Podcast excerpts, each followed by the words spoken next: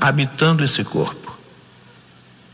Nós habitamos esse corpo, em termos definitivos, até o dia em que nós deixamos esse corpo definitivamente. Por acidente, ou porque o período já acabou, ou porque o corpo físico está gasto, chega um dia em que nós saímos dele definitivamente. Esse dia é chamado de morte. Então nós costumamos dizer: Fulano morreu. Não é Fulano que morreu.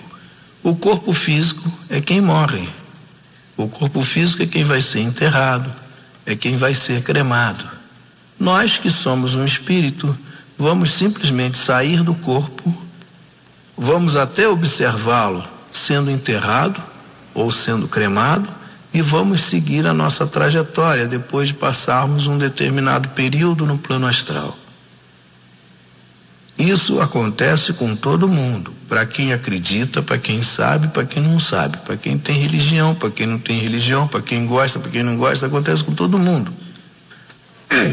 Talvez a pessoa possa reclamar de não estar gostando disso. Não faz mal que a pessoa não goste. Acontece também com quem não gosta. É preciso nós termos noção das coisas. Porque uma das dificuldades do estudo da teosofia é que a maioria das pessoas, talvez até mesmo a maior parte dos espiritualistas, estejam sempre querendo ouvir coisas agradáveis e não coisas verdadeiras. E a teosofia fala somente de coisas verdadeiras. E se elas são verdadeiras, não existe uma preocupação da teosofia de agradar ou desagradar ninguém. Ela fala o que existe e está resolvido. É isso, é isso. Então conosco acontece assim.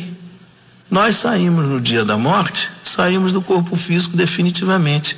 E esse corpo físico vai ser cremado, vai ser enterrado. E nós, que então estaremos funcionando no plano astral, estaremos no que é chamado pela teosofia de corpo astral, que é um outro plano próximo a esse, estaremos vendo então que não pertenceremos mais ao mundo físico, mas nós continuamos existindo. Se nós continuamos existindo, a primeira lição que a, teo, que a reencarnação nos daria é que se existe reencarnação, é sinal de que existe a imortalidade da alma.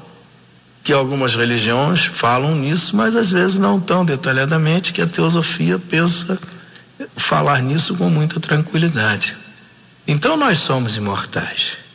Somos imortais e encarnamos em corpos físicos, corpos materiais, como esse que nós estamos ocupando agora, tantas vezes quantas sejam as necessárias para o nosso adiantamento, para a nossa evolução. Em cada encarnação, cada vez que nós viemos aqui à Terra, nós, através do karma, nós precisamos. A ação do homem quase sempre está vinculada aos seus desejos, ao seu egoísmo, aos seus interesses pessoais.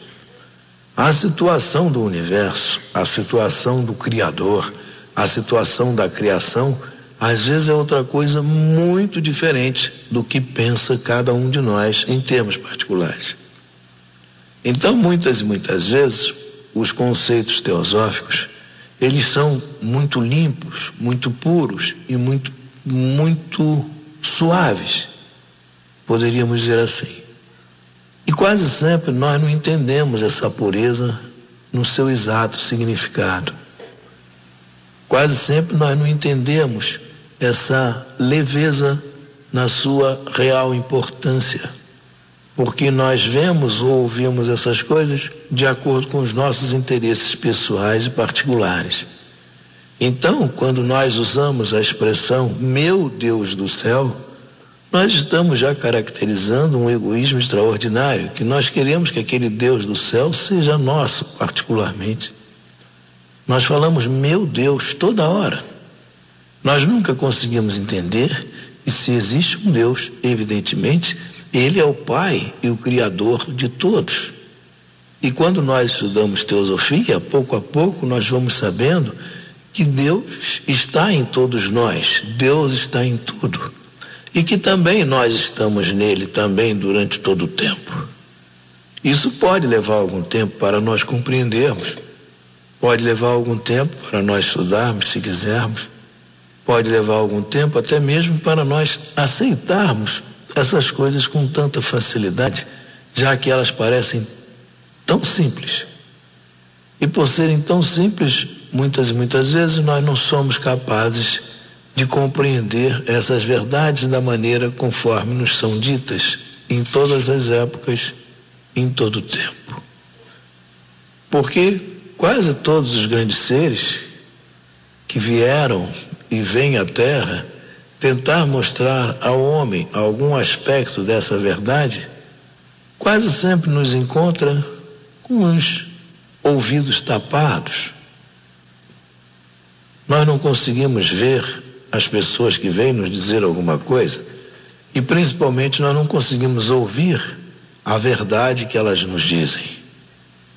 Então, esse conjunto de verdades é também a teosofia, que estuda isso durante todo o tempo e que, através do estudo, evidentemente, sugere de forma direta ou indireta que cada um que vá conhecendo a teosofia vá se identificando com esses propósitos maiores, ao mesmo tempo que começa a saber da história do mundo, do universo e de si mesmo. Isso, evidentemente, deve provocar em cada um um determinado tipo de modificação de mudança, de regeneração, se nós quisermos dizer assim. Então, esse conhecimento está à disposição de todos, sem exceção, durante todo o tempo. Agora, quantos querem buscar essas verdades, aí já é uma outra história. Porque a luz está presente, ela torna clara todas as coisas para todos. Mas nem todos estão com os olhos abertos para verem as coisas claras.